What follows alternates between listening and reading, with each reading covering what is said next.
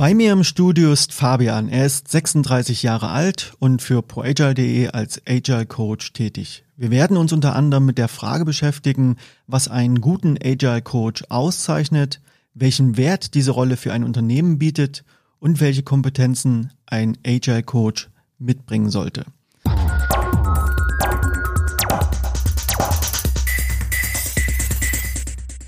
Lieber Fabian, ich freue mich, dass du hier bist. Du arbeitest seit geraumer Zeit als Agile Coach und hast in dieser Rolle in mehreren großen Unternehmen Erfahrung gesammelt. Was zeichnet einen wirksamen Agile Coach deiner Meinung nach aus? Hallo erstmal, also hier ist Fabian und ähm, ja, was zeichnet einen Agile Coach aus? Ich denke, das Wichtigste ist, ein bisschen einen Schritt zurückgehen zu können und auch zu schauen, was passiert denn da im Unternehmen. Und noch mehr als, naja, gerade wenn man ein Unternehmen hat, wo alle Rollen klar definiert sind und scheinbar klar definiert sind und es ist genau Set, wie ist das erwartete Verhalten und ja, und der Agile Coach ist ja genau derjenige, der genau das versteht und dann dazu schaut, okay, was ist denn das, was das Unternehmen möchte? Weil Agile Coaching letztendlich ist ja kein, kein Selbstzweck. Ne? Wir sind ja hier keine Evangelisten, die irgendwas Tolles reinbringen und dann wird die Welt besser und so. Natürlich wissen wir, dass wir da Methoden oder Ansätze haben, denen wir einen Wert beimessen. Das ist ja ganz selbstverständlich. Aber letztendlich geht es darum, dass das Unternehmen das besser machen kann, wofür es da ist. Und das erstmal sich einen Blick davon zu machen, ein Verständnis von zu machen, das würde ich sagen, ist das, das allererste und das Wichtigste. Was unterscheidet ein Agile Coach deiner Meinung nach von zum Beispiel einem Scrum Master? Ja, das ist spannend. Also mein Eindruck ist, dass es immer wieder mal so klare Definitionen gibt. Schauen wir den Scrum Guide drin, da steht drin, was ist ein Scrum Master? Schaut man bei anderen äh, Consultants oder Beratern, wie die das definieren, merkt man, ah, da kommt schon mehr so ein Change Manager durch. Agile Coach steht jetzt Coach drin, ist ein Coach ein reiner Coach. Häufig ja, aber auch nicht. Mm, das heißt, so generell dieses Feld Scrum Master, Agile Coach, ich denke, diese, diese Rollen sind sehr vielfältig und leicht unterschätzt im Alltag, was da alles dazugehört. Also wenn ich manchmal Scrum Master äh, Ausschreibungen lese, Jobausschreibungen, kopiert von, was weiß ich, wo Scrum Guide plus noch alles dazu, plus wir packen noch den Projektleiter dazu und dann soll der das bitte alles, alles erfüllen und ist für alles zuständig. Ist das realistisch machbar? Nee, das ist natürlich dafür da, damit die Leute sich bewerben und wie, wie das so ist, wenn man dann im Unternehmen ist, dann stellt sich eigentlich erstmal heraus, was denn die eigentliche, eigentliche Aufgabe ist. So, und dann fängt erstmal die Arbeit an. Ein Scrum Master, jetzt, wenn man sagt Scrum Master, Agile Coach, mein, im Scrum Master steckt drin, dass es ja auf Scrum ausgerichtet ist, dass der hilft, die Scrum-Routinen zu etablieren, setzt aber ganz viel voraus, dass diese Basis, Scrum dort zu haben, irgendwie schon da ist. Und dann unterstützt der Scrum Master das Team. Also der Scrum Master ist eher einer, der aus meinem Blick, der mit und in dem Team arbeitet. Und der Agile Coach ist eher jemanden, der wie eine Art Change Manager auf das System guckt.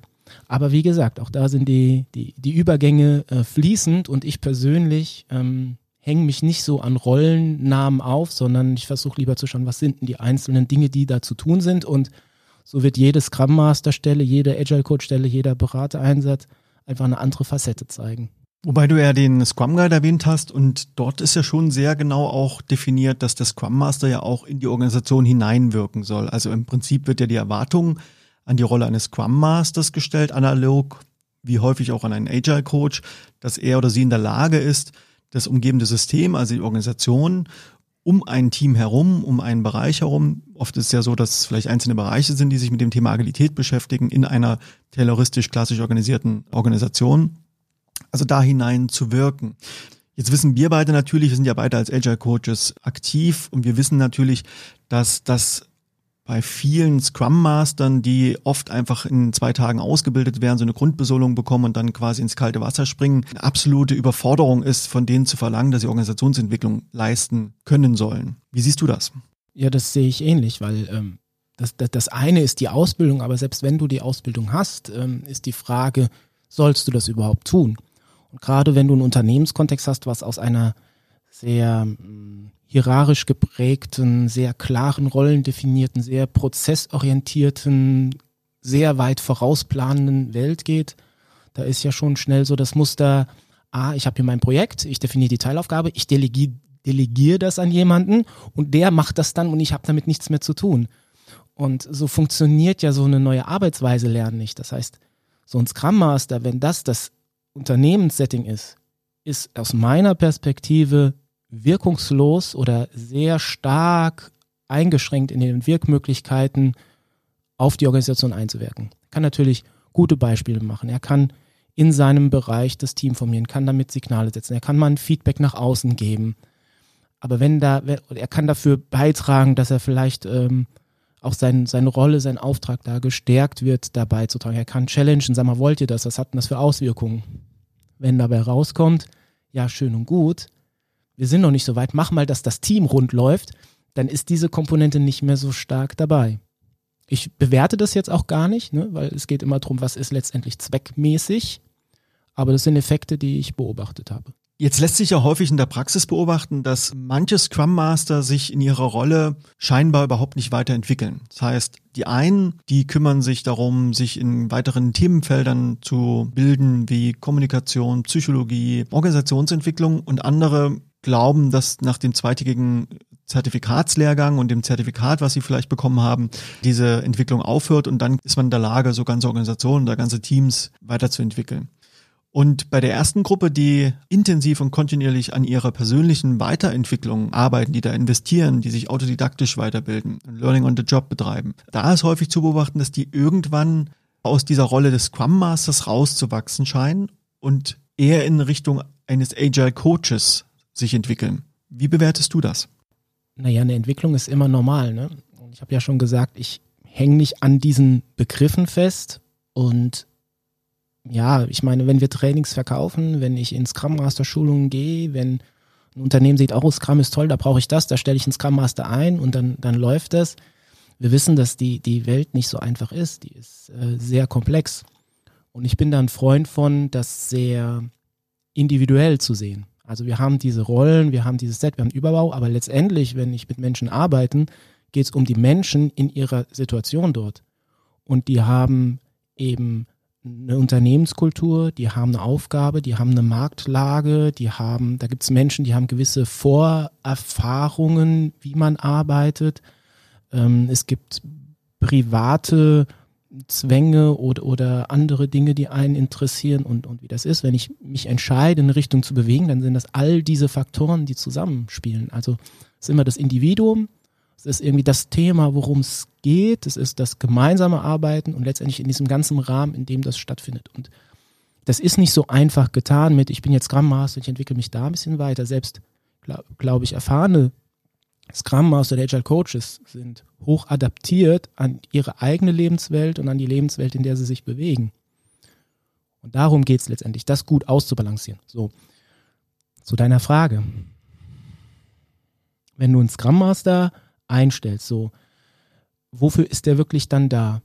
Wenn der letztendlich im Unternehmen derjenige ist, der ein bisschen Facilitating macht, die, die Sitzung moderiert, der mal hier und da eine Idee reinbringt, der abnimmt, das Ganze zu visualisieren und so eine Funktion im System übernimmt.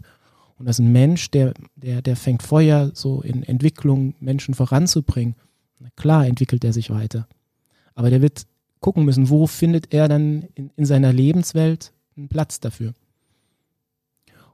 Und ein anderer Aspekt ist sicherlich ähm, auch die Art und Weise, wie ich glaube, dass immer noch Lernen und Bildung funktioniert. Wir haben da immer noch einfach stark dieses Bild, ich lerne was auf Vorrat und wenn ich es weiß, dann kann ich es einsetzen. Und ich glaube, das funktioniert nicht.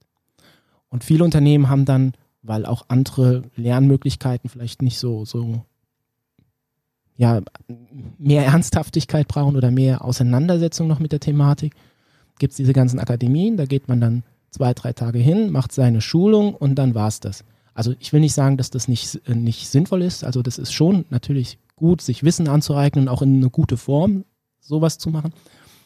Ähm, aber viel, wie viel mehr ist das, wenn das mit der Arbeit verwoben ist, wenn das, was ich lerne, dazu beiträgt mit dem, was ich da tue.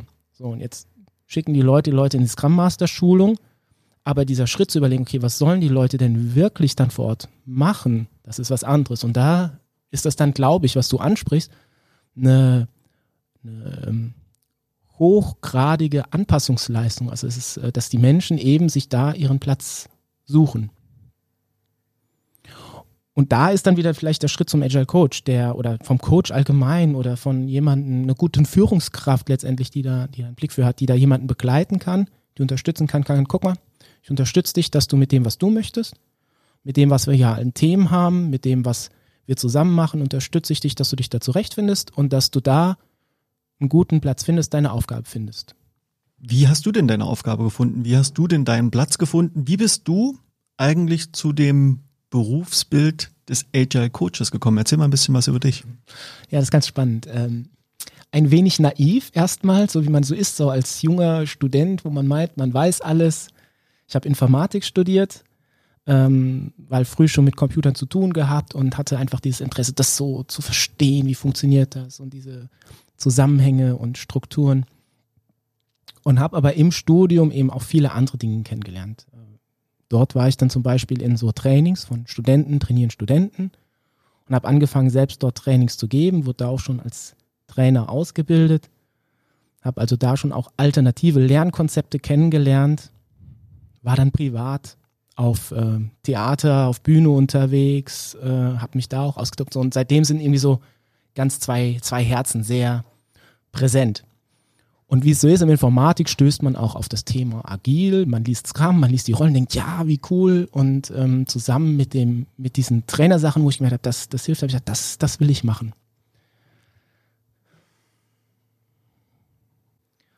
Ja, und dann war ich fertig mit dem Studium und habe natürlich überlegt, so, so wie, wie, wie kommst du jetzt dahin?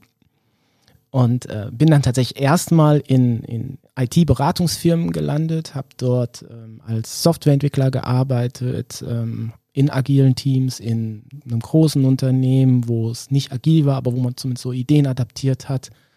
Ähm, und war da immer, eigentlich war mein Thema immer diese Auseinandersetzung mit dem, oh, diese tolle Vision, diese tolle Utopie und, und das, und das feuert einem ja an, das möchte man ja auch realisieren und dann dieser, diese Auseinandersetzung mit, okay, was, wie, was ist denn die Realität? Das war so mein Thema, das immer wieder damit konfrontiert sein, okay, wie, wie gehört das denn jetzt zusammen? Und habe natürlich auch viel, in meinen jungen Jahren viel versucht, dafür zu kämpfen. Ähm, aber es waren sehr, sehr, sehr fruchtbare Jahre. Einmal, weil ich verschiedene Rollen kennengelernt habe, weil ich wirklich auch in einem agilen Team agiles Arbeiten, auch als Product Owner kennengelernt habe und eben auch im Unternehmenskontext das kennengelernt habe. Und dann war mein Schritt ähm, zu sagen, okay, jetzt will ich mehr in Richtung Trainer, Coaching gehen und bin gelandet bei einer äh, als Trainer bei einer Firma, die klassisches Projektmanagement trainiert. Also der klassische Trainer, der auf dem Markt seine Akademie, Angebote regelmäßig gibt und die Theorie wunderbar präsentiert. Das war hartes Brot, aber konstruktives hartes Brot, weil ich mit meiner Ideal vorstellt mit, der, mit diesem Projektmanagement, wo man das häufig so sagt, das eine ist das eine, das andere ist das andere und das, das ist die alte Welt, die ist schlecht und die neue Welt ist gut und das muss ich merken, ich musste mich damit auseinandersetzen, weil ich diese Trainings gegeben habe und diese Methodik gelernt habe und, und auch angewendet habe. Und das hat für mich viel, viel Feinheit reingebracht zu entscheiden, sag mal, Projektmanagement, da sind so viele gute Gedanken drin. Auch wenn man sich, man mag sagen, okay, viel standardisiert, viel aufwendig beschrieben, aber wenn man mal reinschaut, da sind sehr, sehr wesentliche Punkte drin. Auch über Teamzusammenarbeit. Ja, die Methoden sind hier und da mehr plan- und kontrollgetrieben, und auch da ist eine Frage der Haltung, wie lebe ich das? Das bringt mich zu so einer Idee zu überlegen, wenn ich von Agilität spreche, kann ich nicht auch mit klassischem Projektmanagement agil sein? Wenn ich agil sein weniger als Scrum verstehe, sondern mehr als die, die Haltung, dass ich eben gucke, dass die Teams zusammen Verantwortung haben, dass ich Vertrauen schenke, dass ich ähm, kleinere Iterationen mache, dass ich in kleinen Inkrementen baue, das alles ist im Projektmanagement irgendwie auch möglich. Was natürlich in dem Alltag passiert ist, dass äh, wir von diesem, äh, von der Kultur, Unternehmenskultur und wie Unternehmen groß geworden sind, dann natürlich eine andere Kultur reinmischt, sodass natürlich dieses Projektmanagement sehr, sehr eng verknüpft ist mit Misstrauenskultur, mit Kontrolle, mit ich muss alles planen, mit all diesen Dingen so. Und ich finde, das, was mich das gelehrt hat, ist, das gut auseinanderzuhalten. Also was ist die Methode, was ist die Kultur und nicht so und nicht nur auf das eine aufzuspringen oder das andere. Genau. Und danach bin ich dann ähm, den Sprung in, zum Agile Coach bei einer großen Firma und äh, habe mit ganz tollen, wunderbaren Kollegen zusammengearbeitet und habe mit denen einfach viel gelernt, habe mich viel ausprobieren können, habe mit erfahrenen Teams zusammenarbeiten können in einem spannenden Umfeld dort und ähm, bin dann letztendlich aus, aus privaten Gründen hier ins Thüringer Land gekommen und auch wieder ein spannender Schritt von dem einen agilen Unternehmen jetzt in einen ganz klassischen Konzern, wo ich auch noch drei Tage festangestellt arbeite und die gerne begleite. Aber da sind wir natürlich ähm, erstmal bei ganz anderen Themen. Also da geht es jetzt nicht drum, wir müssen jetzt unbedingt agil Scrum machen. Da geht es wirklich um das, wie begleite ich die, dass, dass die in ihrer Führung, so wie sie ihr Führungsverständnis verstehen. Und natürlich hat das jetzt in der Gruppe, wo ich bin, ähm, die Werte, die wir Anführungszeichen agil nennen würden, dass man Vertrauen, miteinander arbeitet, die Dinge gestaltet. Aber wie können die das leben in so einem komplizierten System, wo von außen was anderes reinkommt? Das ist auch limitiert in den Möglichkeiten, aber es ist mehr die Arbeit mit den Menschen, anstatt auf Teufel komm raus, jetzt irgendeine Methodik reinzubringen. Und so würde ich dann letztendlich auch den, den Agile Coach verstehen und ähm, ja, möchte jetzt ähm, parallel dazu bin ich eben bei Agile als Agile Coach tätig und begleite eben dann auch darüber hinaus Unternehmen im Lernen, dass ich denen eben Lernangebote mache, die aber weniger Akademie sind, sondern mehr bei den einzelnen Menschen ansetzt, sodass man eben Scrum Master begleitet, äh, coacht regelmäßig und die auch eben in Gruppenarbeiten zusammensetzt regelmäßig und auch im Unternehmen mit dem Bedarf, was die da haben, Lernangebote macht. Und das vielleicht noch zu sagen, das schließt für mich eben auch Projektleiter und Führungskräfte explizit mit ein. Also ich mache da gar keine Grenze so, weil häufig sind äh, Product Owner Führungskräfte, Scrum Master Führungskräfte oder Mitarbeiter sind Projektleiter. Also die sind alle, das ist eine ähnliche Aufgabe, ähnliche Rollen, die ähnliche Thematiken hat, und wie das jetzt heißt, das äh, ist eher im konkreten Fall zu schauen, worum geht es da. Auf jeden Fall eine spannende Beschreibung deines Weges, weil das zeigt, dass du vor allen Dingen gelernt hast in der Praxis. Also nicht äh, jahrelang Agile Coach studiert kann man sowieso nicht, sondern wirklich in der Praxis von der Pike an ähm, da auch deine, deine Haltung dazu entwickelt hast und da auch dein Weltbild sozusagen entwickelt hast und das jetzt natürlich ähm, diesen Vorsprung, den du da an der Stelle entwickeln konntest, natürlich an Unternehmen jetzt auch weitergibst. Ein paar Sachen waren jetzt drin, auf die möchte ich gerne nochmal eingehen. Zum einen hast du gesagt, ähm, dass das klassische Projektmanagement ähm, darunter leidet, dass es von dem Kontext beeinflusst wird, innerhalb dessen es stattfindet. Das würde ich sagen, bezieht sich fast auf alle Methodiken, die es gibt. Auch Scrum leidet, wenn es, ähm, wenn man es in so klassischen Unternehmen betrachtet, unter dem Kontext, in dem es eingesetzt wird.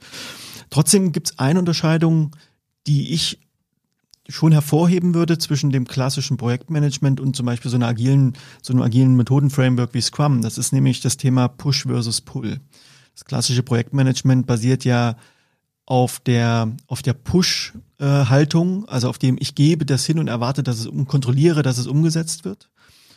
Und in so einer agilen Methodenwelt wie Scrum basiert es ja eher auf dem Pull zu sagen, ich formuliere ein Ziel und überlasse die Erreichung des Ziels meinem interdisziplinär besetzten Team. Also da ist für mich schon nochmal eine sehr klare Unterscheidung sichtbar. Mhm. Ja, das stimmt, das sehe ich auch so, dass das diese Grundveranlagung jeweils ist.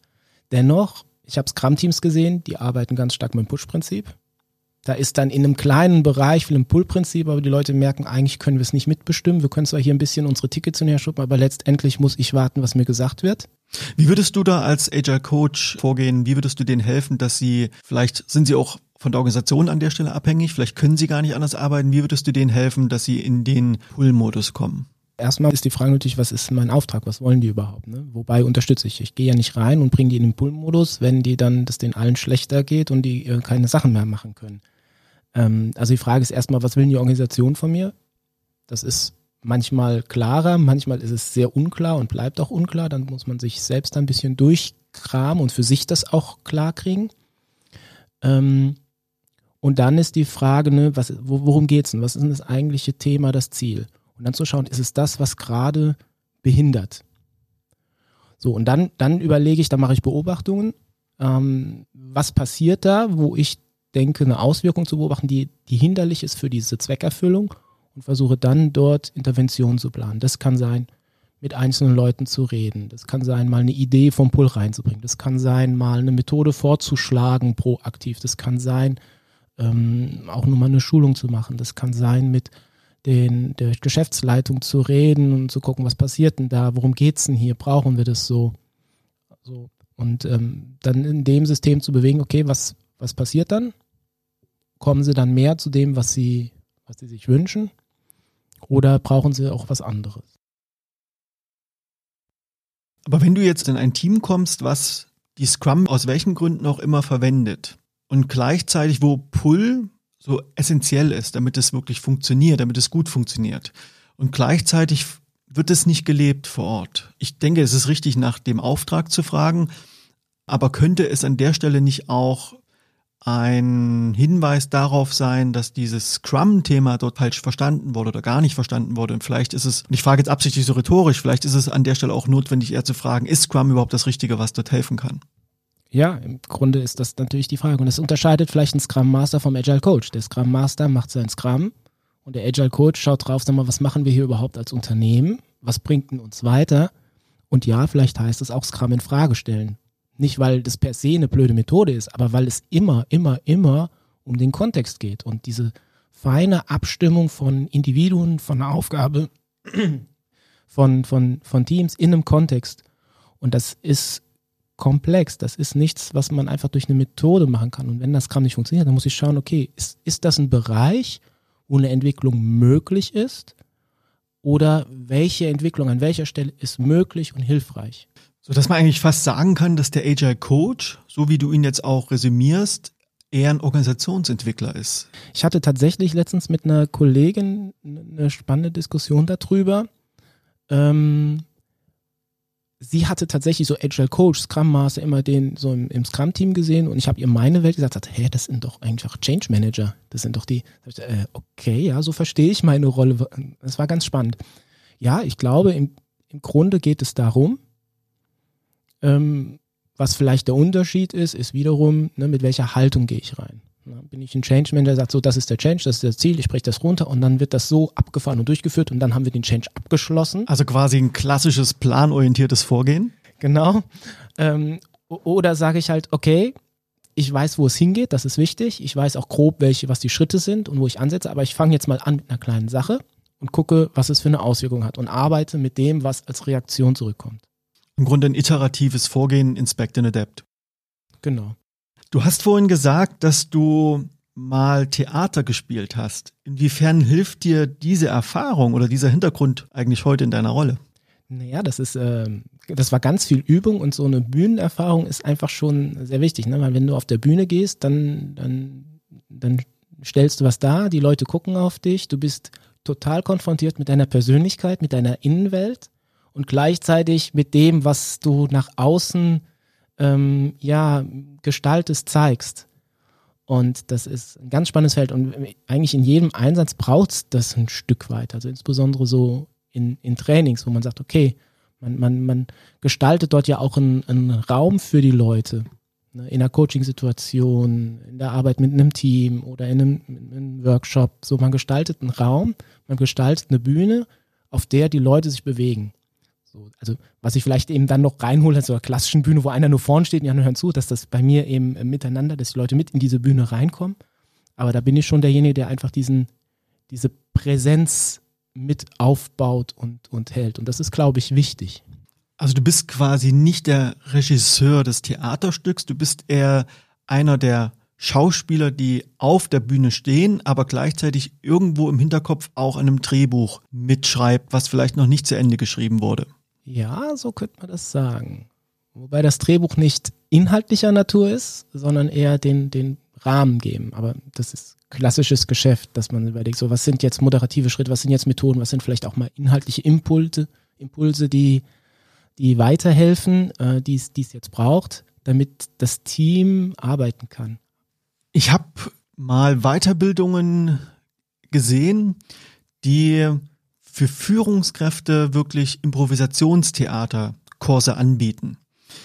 Das heißt, die Idee dahinter ist, dass wenn ich als Führungskraft in die Lage versetzt bin, Rollen anzunehmen, situativ verschiedene Rollen auch zu spielen, wird es positive auf mich als Führungskraft abfärben. In dem Sinne, dass ich weniger in meiner ganz urpersönlichen Rolle auftrete und vielleicht auch persönlich ähm, meine Egoismen vielleicht auch verletzt sein könnten, sondern eher, dass ich je nach Situation in eine Rolle schlüpfe und alles, was auf diese Rolle abstrahlt, auch wirklich bei dieser Rolle belassen kann. Wie siehst du das?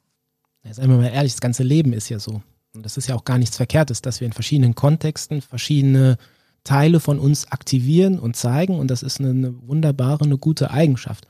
Und eine Führungskraft, denke ich, zeichnet insbesondere aus, dass diese Auswahl bewusster passiert. Dass ich bewusster schaue, ähm, wo stehe ich hier, mit welchem Aufgabe, wo stehe ich persönlich und, und was ist jetzt hilfreich für das Team, für den Mitarbeiter. Also vielleicht ist es auch mal hilfreich, einen Projektplan zu machen, den durchzuplanen und den eben den Leuten mitzugeben, damit das Projekt vorangeht. Ja, das kann eben auch sein. Ne? Es kann aber eben auch sein, dass eine Führungskraft sagt, hier, ich gehe jetzt komplett in eine coachende Haltung und nehme mich komplett raus und gebe das, das Feld weiter. Die Frage ist immer, was möchte ich erreichen und was meiner Facetten ist jetzt hilfreich dafür und, und dort eine gewisse Beweglichkeit zu haben, sich selbst damit ähm, zu, zu verwandeln und anzupassen, das ist, glaube ich, eine, eine wichtige Fähigkeit der Führungskräfte. Ich nehme an, dass das sowas dann dort in so einem Training damit trainiert wird und geübt wird auch. Kann eine Führungskraft coachen? Das ist jetzt sehr provokative Frage. Äh, was verstehst du in dem Fall unter Führungskraft? Das ist schön, dass du die Gegenfrage stellst, weil ich glaube, da müssen wir auch nochmal drauf eingehen, was wir unter Führung verstehen, vor allen Dingen auch im agilen Kontext. Ich zitiere da sehr gerne Bodo Wünsch, den ich auch hier schon im Podcast hatte, der sagte, Führungskraft hat man, Punkt. Und die Unterscheidung dazu wäre, in äh, tayloristisch klassischen Organisationen bekommt man Führungsaufgaben oder Rollen. Da ist dann dieser schöne Begriff des Vorgesetzten, der einem vorgesetzt wird. Das heißt aber nicht, dass man dann automatisch eine Führungskraft ist. Aber gehen wir trotzdem mal von der allgemein, von der klassischen Rolle einer Führungskraft aus. Also ein Mensch, der sich im Unternehmen weiterentwickelt hat, befördert wurde oder der sich auf eine bestimmte Stelle in einem Unternehmen äh, beworben hat und dort als Bereichsleiter oder C-Level einsteigt, der also ausgestattet ist mit hierarchischer Macht, kann diese Führungskraft coachen. Nicht immer, nein. Was heißt nicht immer? Wenn sie persönlich bereit ist, Risiken einzugehen für die Leute, die sie coacht. Weil, so wie ich es jetzt bisher zumindest erlebt habe, ist, wenn ich in der Führungskraft bin, in so einem klassischen System, dann hängt an mir Verantwortung, dann, wird, dann muss ich reporten, dann werde ich im, im, Zweifel des Fälles von der Organisation geköpft und äh, muss vielleicht mein Haus riskieren, was ich gerade finanziere. Das sind ja alles, ob das realistisch ist oder wie wirklich so schlimm das ist, aber das sind ja reale Themen, die einen bewegen. Plus ich habe vielleicht ein Ansehen zu verlieren oder was auch immer mich persönlich antreibt. So, und wenn ich da in eine coachende Haltung gehe, dann gebe ich ganz viel von dieser Verantwortung und von dieser Kontrolle ab. Und wenn ich dann auch Leute habe, die vielleicht das gar nicht gewohnt sind, die vielleicht auch an das System angepasst sind und das gar nicht mit umgehen können, dann bin ich in unglaublichen Risiko und die, und die, die Gefahr, dass ich von den Leuten sogar, denen ich so Anführungszeichen Gutes tun, an die Wand gefahren werde, nicht aus bösem Willen, nicht weil die es können, weil die einfach auch an dieses System gut angepasst sind und sagen, ja, ja, mach du mal, eben, mich trifft's nicht, dich trifft's nachher. So, und dann würde ich sagen, da wäre ich als Führungskraft sehr vorsichtig, in dem Sinne, in so einem Kontext zu coachen. Nichtsdestotrotz ist natürlich coachende Fragen, wenn ich mir einen Mitarbeiter unterstütze, wenn ich auf der Ebene Mitarbeiterentwicklung agieren sollte und nicht nur Mitarbeitersteuerung. Klar sind das Fragen und sind das Themen, wo ich einzelne Mitarbeiter unterstütze und Räume eröffne. Aber das ist wieder, das ist wieder eine andere Ebene. Als hierarchische Führungskraft kann ich nicht klassisch coachen, weil einfach auch ein Machtgefälle da ist, weil die Vertrauensebene vielleicht nicht da ist, die ich brauche in einem Coaching, wo ich mich auf Augenhöhe in einer vollkommenen Freiwilligkeit beiderseitig bewege. Aber ich kann eine coachende Haltung entwickeln. Das heißt, ich kann mich so weit reflektieren, dass ich über systemische Fragen, über die Art, wie ich mit Mitarbeitenden umgehe, auch bei denen natürlich eine wie auch immer geartete Einsicht forcieren kann dadurch. Ja, ich meine, in dem Sinne, es, es gibt ja einen ganzen Netz von Fähigkeiten, von Kompetenzen, von Methoden, von Hilfsmitteln. Coaching-Fragen ist das äh, letztendlich das eine. Es gibt äh, sich andere Dinge, ne? So, und da, da würde ich wieder zurückkommen zu dem, es geht drum bei der Person, welchen Herausforderungen ist diese individuelle Person ausgesetzt, als Führungskraft zum Beispiel.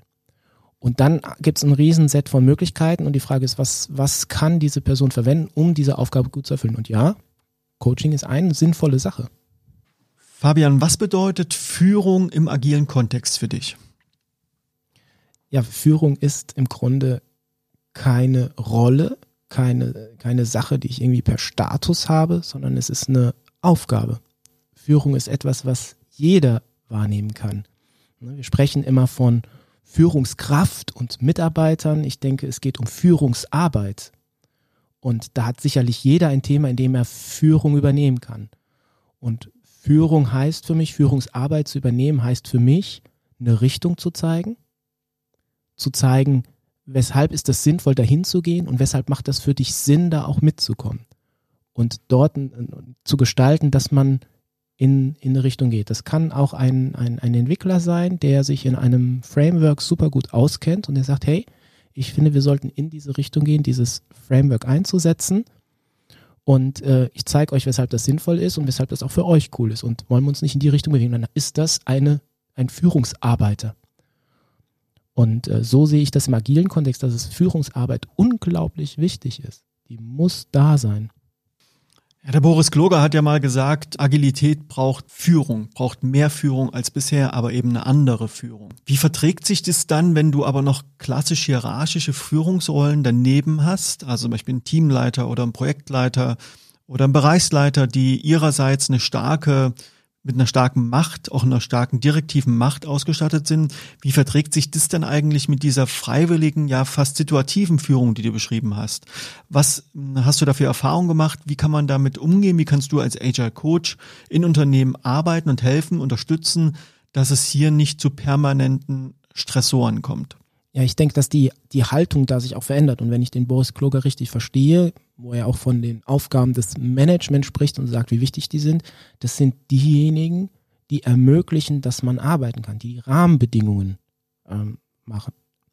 Oder wie, wie das eine Team ähm, oder die eine Führungsgruppe, die ich da betreue, gesagt hat, der Wertstrom geht durch die Mitarbeiter und wir sorgen dafür, dass das passieren kann.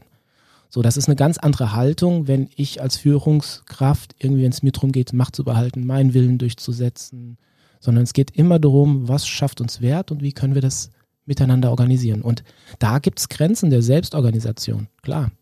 Also da braucht es eben auch, es gibt nur Freiheit und Selbstorganisation mit Rahmen. Es braucht jemanden, der sagt, hier, das ist der Rahmen, in dem bewegen wir uns, das ist die Aufgabe, darum geht es. Und das ist auch nicht diskutierbar. Und das ist jetzt erstmal der strukturelle Rahmen. Da können wir drüber reden. Aber es ist jetzt nicht veränderbar, dass wir hier eine hierarchische Struktur haben zum Beispiel. So, das, das ist eine klare Rahmenbedingung. Ich würde mir manchmal wünschen, dass sowas expliziter ausgesprochen wird, weil dann viel klarer ist, was kann ich denn gestalten in dem Team.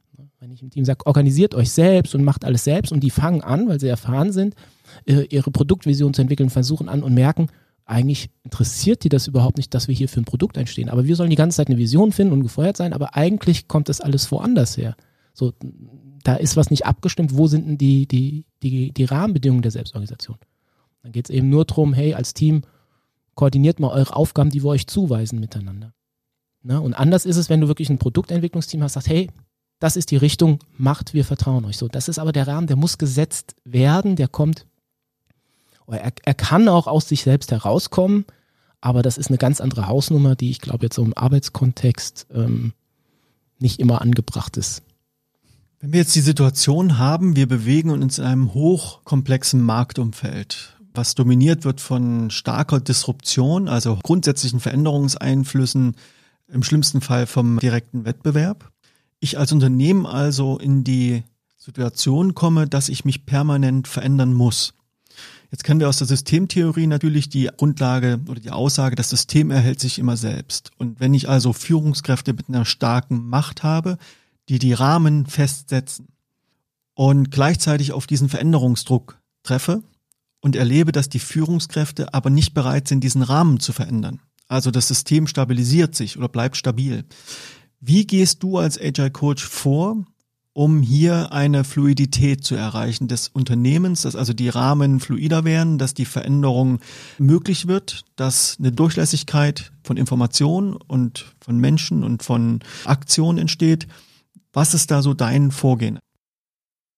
Also das erste ist wirklich immer wieder das Wichtige zu verstehen, worum geht es? Was soll besser werden? Was, in welche Richtung geht es? Dann ein bisschen auszukundschaften, was ist denn die Rahmenbedingungen?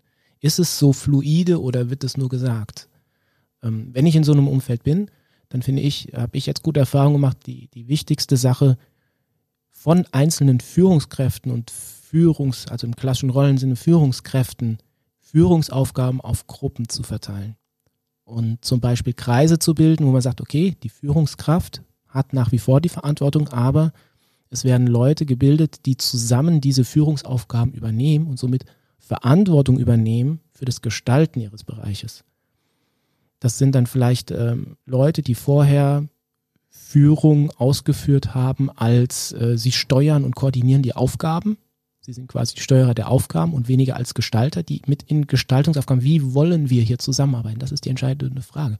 Wie wollen wir hier zusammenarbeiten? Und das kann kein Einzelner verändern. Das kann man top-down machen und, und aber das dann gibt es eher Adaptionsprozesse daran. Die Leute sind so intelligent und passen sich bestmöglich dran an. Ob man dann das erreicht hat, was man erreichen möchte, ist dann nochmal zu fragen. Ne? Und mehr Erfolg sehe ich da zu sagen, wieder in kleinen Prototypen zu sagen, okay, wir machen jetzt ein neues Modell von unserer, wie wir führen wollen, probieren es aus und machen das weiter. Und da hilft Kommunikation, da hilft Transparenz zu den Mitarbeitern, in den Führungskräften da, Rituale einzubauen, die das ermöglichen. So, schauen wir in Scrum, dann nennen wir das Review, dann nennen wir das Retrospektive, dann nennen wir das Planning. So, ich brauche das nicht so nennen, aber letztendlich so eine Art von Arbeit von einer einzelnen, also Führungsarbeit von einer einzelnen Person weg in eine Gruppe und in eine Art regelmäßiges, iteratives, wie wollen wir zusammenarbeiten, verbessern.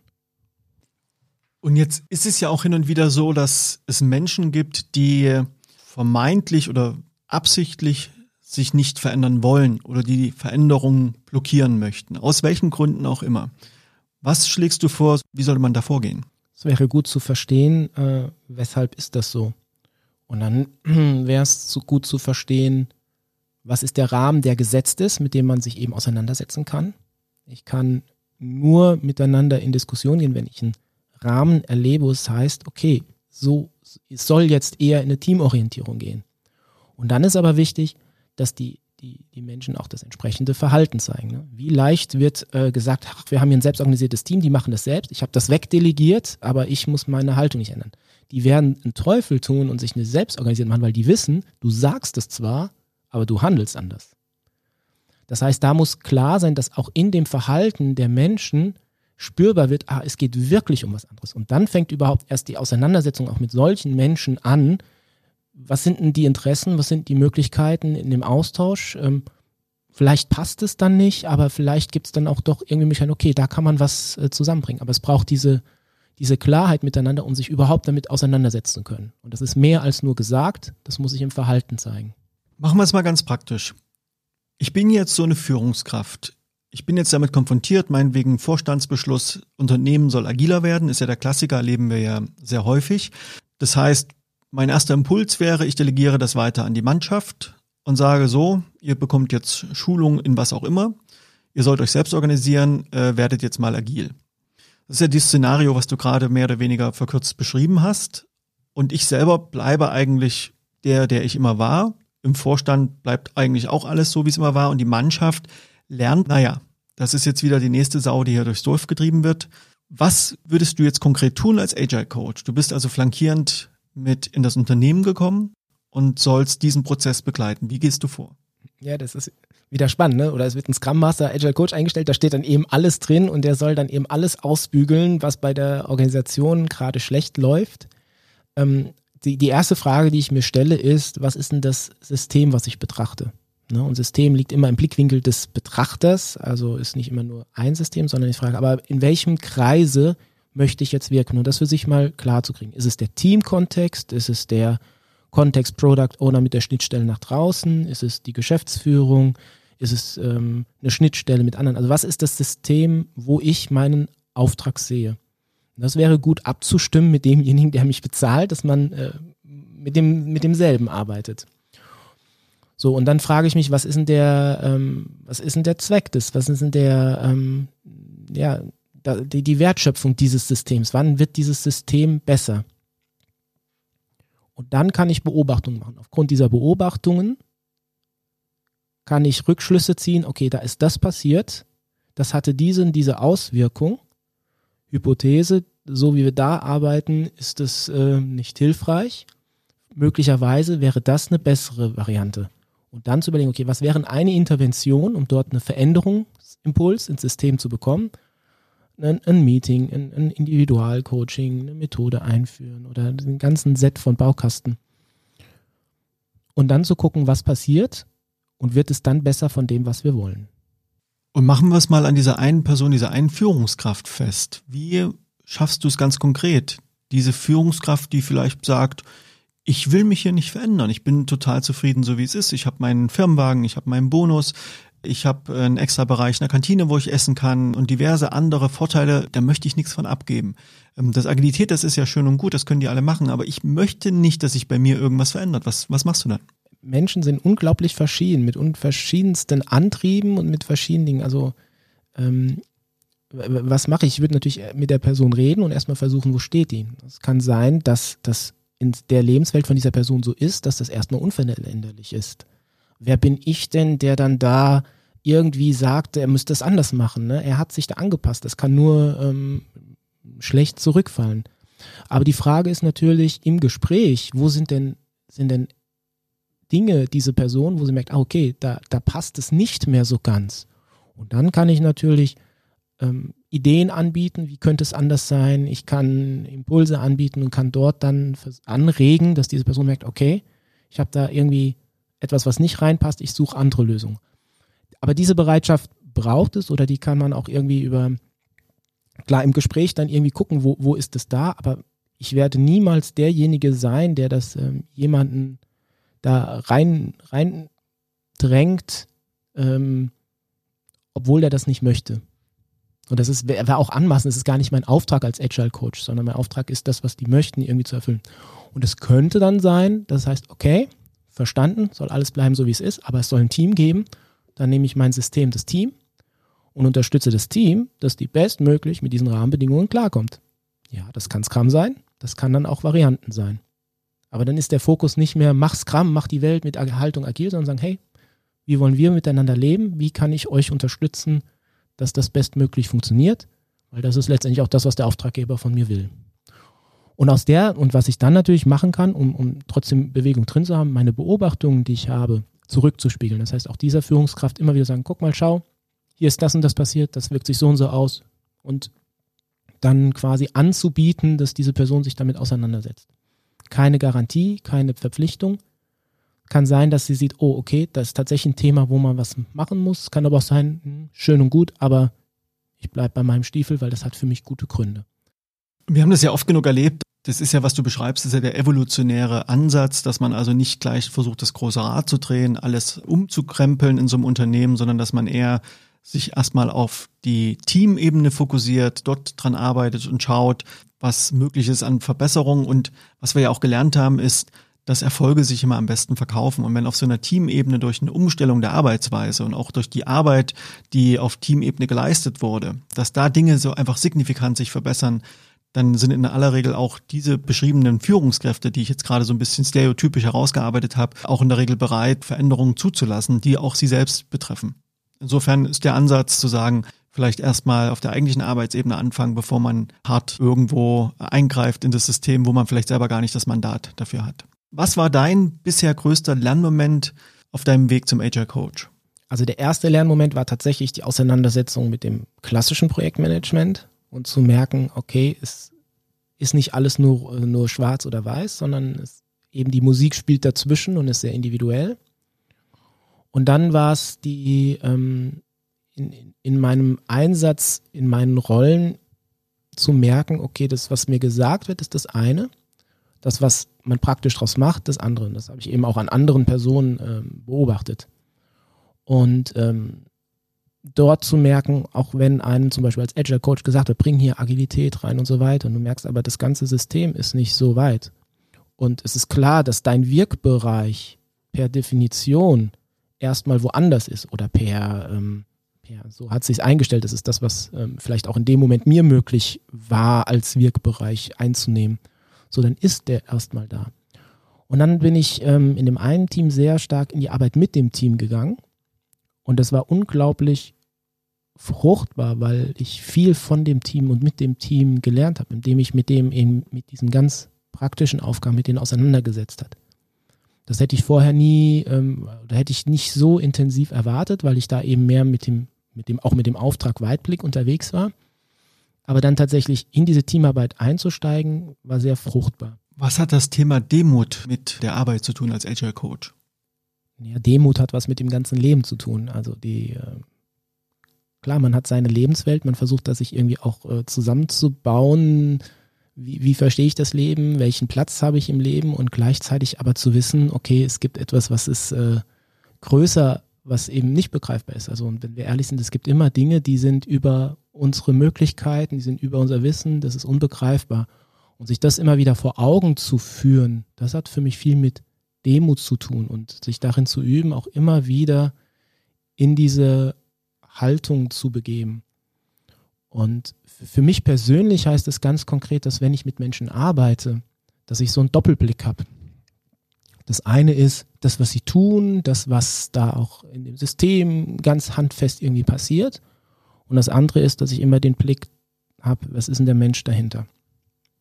Wer ist denn das? Wie geht denn das? Und was ich in meiner Arbeit versuche, das ähm, mit zu berücksichtigen und, und aus, ohne dass vielleicht der Gegenüber das merkt, aber aus dieser, aus dieser Ebene Dinge zu formulieren und an und zu sprechen, auf der Unternehmensebene so, aber wo man merkt, okay, ich berücksichtige das. Und das ist mir sehr wichtig, diesen, diesen Doppelblick. Das hilft mir auch insbesondere, wenn es um Konflikte geht, wenn es um kritische Teammitglieder geht, wenn es um ja, ähm, viel Energie geht, der dann auch mal in einem Team hochkommen kann und dann zu verstehen, okay, Moment mal, das ist die eine Ebene und die andere Ebene, was treibt denn diesen Menschen dort, dort um? Und das öffnet mir, hat mir in der Vergangenheit häufig auch Lösungsmöglichkeiten eröffnet, die vorher sonst nicht zugänglich gewesen wären, wo alle sagen, der ist schlecht, der ist das Problem, der regt sich auf, der verhält sich nicht richtig. Und äh, habe ich tatsächlich in einem Team eine ganz andere unterstützen können oder helfen können, dass sie eine ganz andere Gesprächskultur miteinander gefunden haben. Also weniger die Arbeit am Symptom, sondern eher den Blick auf die möglichen Ursachen und die entsprechende Arbeit an und mit den Ursachen. Jetzt überlege ich, ob es um die Ursachen geht. Ähm, sicherlich ein bisschen gut zu verstehen, sich zu orientieren, aber Ursachenforschung kann immer nur der Zweck sein, um zu schauen, wo soll es denn hingehen. Gut, aber wenn du jetzt, du hast das Beispiel gesagt, da ist jemand, der macht nicht mit. Das ist ja eher eine Symptombeschreibung und zusätzlich auch noch eine sehr subjektive, die auch einer subjektiven Bewertung von einzelnen Menschen unterliegt. Aber dahinter steckt ja irgendwas anderes. Das, was wir sehen können, ist ein Symptom. Und wenn also die Wahrnehmung ist, jemand blockiert, um das lösen zu können, muss ich ja an die Ursachen ran. Muss ich nicht immer. Ähm, was ich eher meine, ist, dass, dass ich gleichzeitig sage, es gibt eben nicht nur diese Ebene, da verhält sich jemand so, sondern gleichzeitig gibt es auch eine andere Ebene, wo was passiert. Es könnte auch ein Symptom sein. Also könnte vielleicht sogar so weit gehen, es gibt nur Symptome. Ne? Es gibt gar keine Ursachen, es gibt nur Symptome und die spielen irgendwie miteinander. Die Frage ist, ob ich etwas isoliert betrachte oder ob ich etwas in einem größeren Kontext sehe. Und das ermöglicht mir eben dann von einer anderen Perspektive Bewegung in so ein System, also Dinge anzustoßen. Ne? Wir sind so schnell gerade unter Stresssituationen, dass wir uns fokussieren auf ein einziges Symptom und das ist dann der Auslöser und die Ursache für alles und vergessen aber, dass es noch ganz andere ähm, Verhalten, ich will dann jetzt nicht mal Symptom sagen, aber ähm, Auswirkungen, Verhalten, Erscheinungsformen gibt, äh, Gedanken, äh, Prägungen, so die damit einspielen. Es muss nicht eine Ursache sein, aber es ist eben auch da. Wenn jemand sich auf den Weg machen möchte, selber Agile Coach zu werden, was würdest du ihm oder ihr als Ratschlag für die ersten Meter mit auf den Weg geben? Ja, das Wichtigste ist, denke ich, äh, sich mit solchen Leuten zu beschäftigen oder zu Leuten zu gehen, die in so einer Art leben. Ne? Weil es geht ja tatsächlich um eine ganz andere Haltung, es geht ja auch manchmal um, um, eine Art miteinander zu arbeiten, Ergebnisse zu machen. Das ist jetzt nicht nur auf Agilität beschränkt, es gibt ja viele andere Bereiche, wo auch nochmal dieser, dieser Spirit gelebt wird und ähm, zum Meetups gehen, ähm, wenn man es vom Unternehmen vielleicht sogar bezahlt bekommt, zum Konferenzen gehen, aber vielleicht auch zu User Group Treffen gehen, wo Leute sich treffen und austauschen einfach mit so Leuten mal in Kontakt kommen, die auf diese Art wirklich arbeiten. Und noch besser natürlich auch mit, mit irgendwie Agile Coach Kollegen irgendwie ähm, sich austauschen und so. Oder es gibt sogar auch kleine Bootcamps, wo man sich engagieren kann. Einfach um zu lernen, was heißt denn das so zu arbeiten, um das mal zu erleben um, um, um auch in diesen Spirit reinzukommen. Und dann denke ich, wird sich so eröffnen, so Schritt für Schritt, was ist der nächste? Weil auch Agile Coaching, ne? was bist du? Bist du, bist du ein Change Manager? Bist du ein, ein, ein Coach, ein reiner Coach, der nur coacht? Ähm, bist du jemand, der eine agile Methode einführt, Anführungszeichen? Ähm, bist du jemand, der sich um ein Team kümmert? Bist du jemand, der einfach guckt, dass irgendwie die Lücken im Unternehmen gefüllt werden, die gerade brennen und sonst keiner gefüllt bekommt? Also so und ähm, das, das ist sicherlich auch ein, ein Reifungsprozess, äh, wo willst du dich hinentwickeln und sicherlich auch ein Prozess beruflich, ähm, welche Stellen gibt es, wo willst du dich bewerben. Und ich glaube, dass tatsächlich ein guter, oder ich habe sogar jetzt an mindestens zwei Beispielen gesehen, ein guter Projektleiter, der diese Haltung lebt, bewirkt viel mehr als ein ich sage es jetzt mal provokativ, ein Scrum Master, der so benannt ist, der aber vom System keinen Wert und keine, nicht den, nicht den Rahmen hat zu wirken. Das ist besser ein Projektleiter, weil der kann inhaltlich steuern. Der kann nach innen diese Haltung leben. Der kann mit seinen ähm, Kollegen, Kolleginnen dort die, die, die Arbeitspakete gemeinsam definieren. Der kann die Kommunikation miteinander anders gestalten. Dasselbe gilt für eine Führungskraft. Eine Führungskraft kann zwar in dem Sinne nicht ein ganz offenes Coaching machen. Aber er kann aus dieser Haltung agieren und kann damit viel mehr Kultur und Haltung und, und Methodik ähm, verändern und gestalten, als wenn jemand sagt, ich mache jetzt einfach mal hier das, äh, das Scrum rein. So. Also das, das muss immer dazugehören. Also da höre ich so ein bisschen raus, zumindest im Unternehmenskontext ausgestattet mit Gestaltungsfreiraum. Das gehört schon dazu. Ja, du brauchst, du brauchst einen Gestaltungsfreiraum. Ne? Und entweder ist der explizit klar. Wenn du Projektleiter bist, hast du ein Projekt und das darfst du gestalten. Wobei auch da ist dann wieder die Frage, das System ist stärker, so wie sind da die Gewohnheiten. So, und was ist dann implizit dein, dein Gestaltungsbereich? Und den zu erweitern oder anzunehmen, aber das, was du hast, das zu gestalten. Und das kann, das kann ein Team sein, das kann auch sein, dass du als Scrum Master einzelne, ein, zwei Personen einfach nur begleitest und sonst gar nicht viel zu tun hast. Aber dann mach das gut.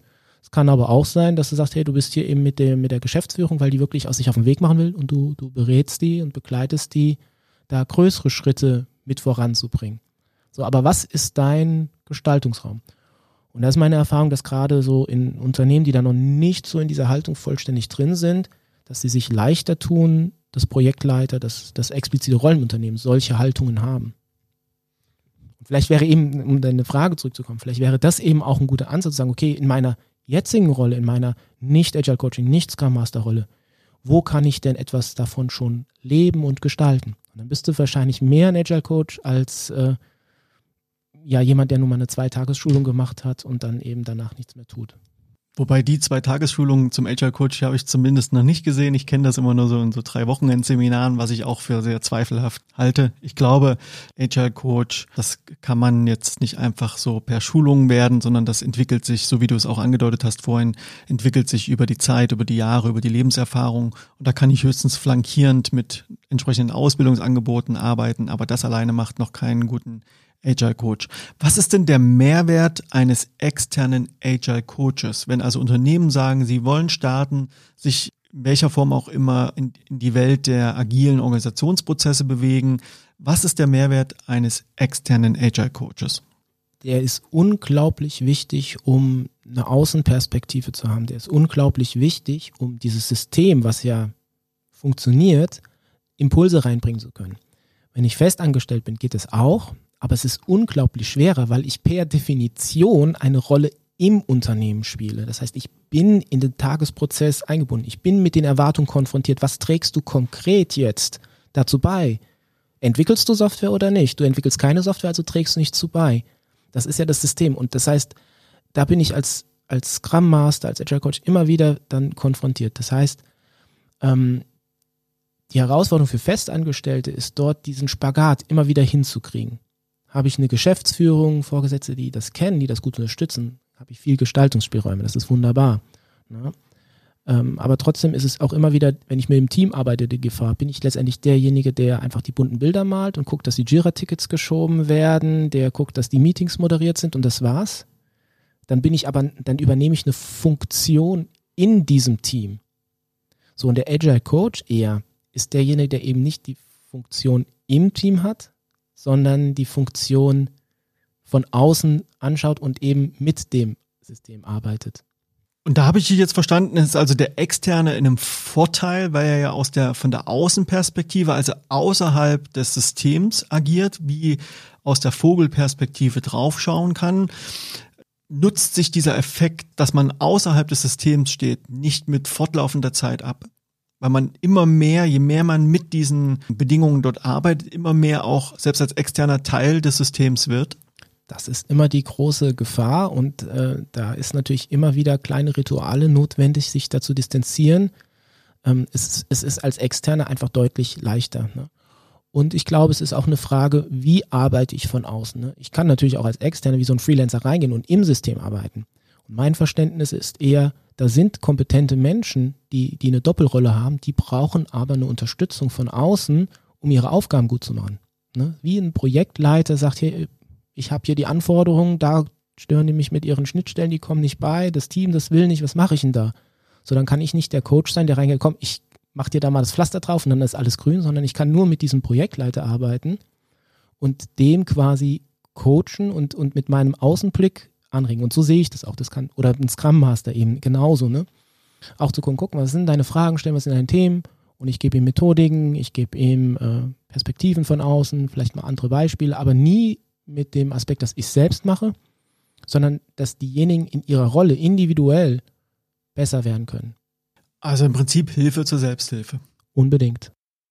Fabian, vielen, vielen Dank für die vielen Einblicke in deine Arbeit. Wenn man mit dir arbeiten möchte, wenn man mehr von dir hören möchte, kann man dich direkt über proagile.de kontaktieren. Gibt es abschließend noch so einen letzten Tipp, den du vielleicht an die Hörer mitgeben möchtest, wo du sagst, wenn ihr euch zum ersten Mal mit dem Thema Agilität auseinandersetzt, macht das auf keinen Fall.